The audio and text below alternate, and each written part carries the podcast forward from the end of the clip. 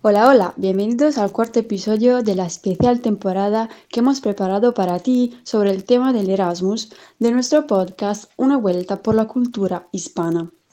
Hoy tenemos a una invitada muy especial, quien desde Sevilla nos está contando su experiencia Erasmus. Ahora damos la palabra a la profe Chiara, que entrevistará a la profe Silvia sobre su experiencia. Hola a todos y a todas. Mi nombre es Silvia Nieto y soy correctora profesional. En el episodio de hoy os voy a contar mi experiencia en la beca de estudios Erasmus. Antes de nada, me gustaría situaros. Yo hice mi Erasmus en la ciudad de Limoges, Francia, desde la Universidad Pablo de Olavide, en Sevilla, durante el curso académico 2017-2018. ¿Puedo prolongar el periodo de movilidad? Al menos cuando yo hice mi estancia, el tiempo máximo de Erasmus era un año, es decir, 12 meses por ejemplo, mi universidad de destino tenía como requisito una estancia de nueve meses. Sé que otras universidades ofrecían cuatro o cinco meses, por lo que imagino que la ampliación sería una cuestión de negociación entre las universidades. En mi caso no tuve que hacerlo, porque estuve todo un año académico. Y en cambio, ¿puedo cortar el periodo de movilidad? Imagino que sí. Conozco la historia de alguna compañera que decidió suspender su estancia por motivos personales y no tuvo ningún problema. Mm, ¿Y cuánto dinero me darán? La ayuda económica depende mucho de la universidad de la que venga, tu situación económica y el país al que vaya.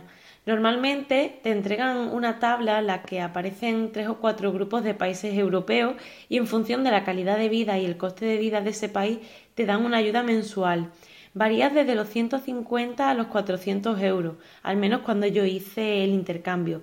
Recuerdo que para países como Francia, Alemania, Suiza, la ayuda económica era de las más altas, pero otros países como Italia, España, Polonia, la beca era muy pequeña porque el coste de vida es muchísimo menor.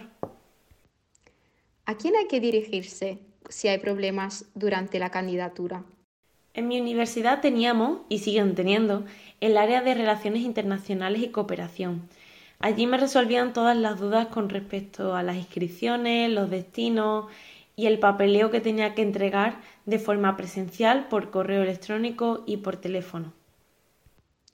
¿Quién paga el alojamiento en Erasmus? Pues te lo pagas tú misma.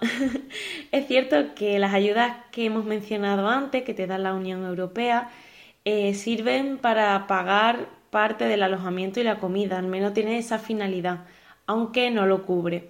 Y depende del país o región del que vengas, pues hay ayudas que te ayudan a pagar ese, ese resto que no, que no lo cubre la propia beca, sale de tu bolsillo.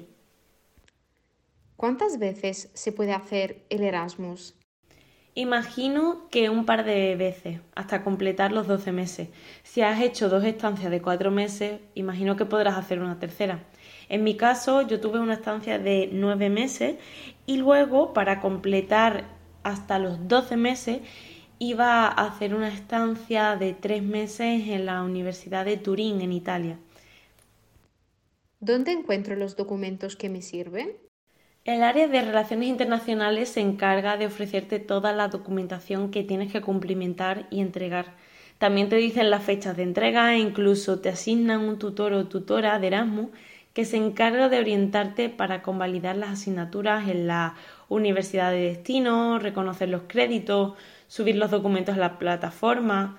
Bueno, cuando yo lo hice, cuando a mí me tocó, recibí muchísima ayuda por parte de la universidad y la verdad que lo agradezco muchísimo.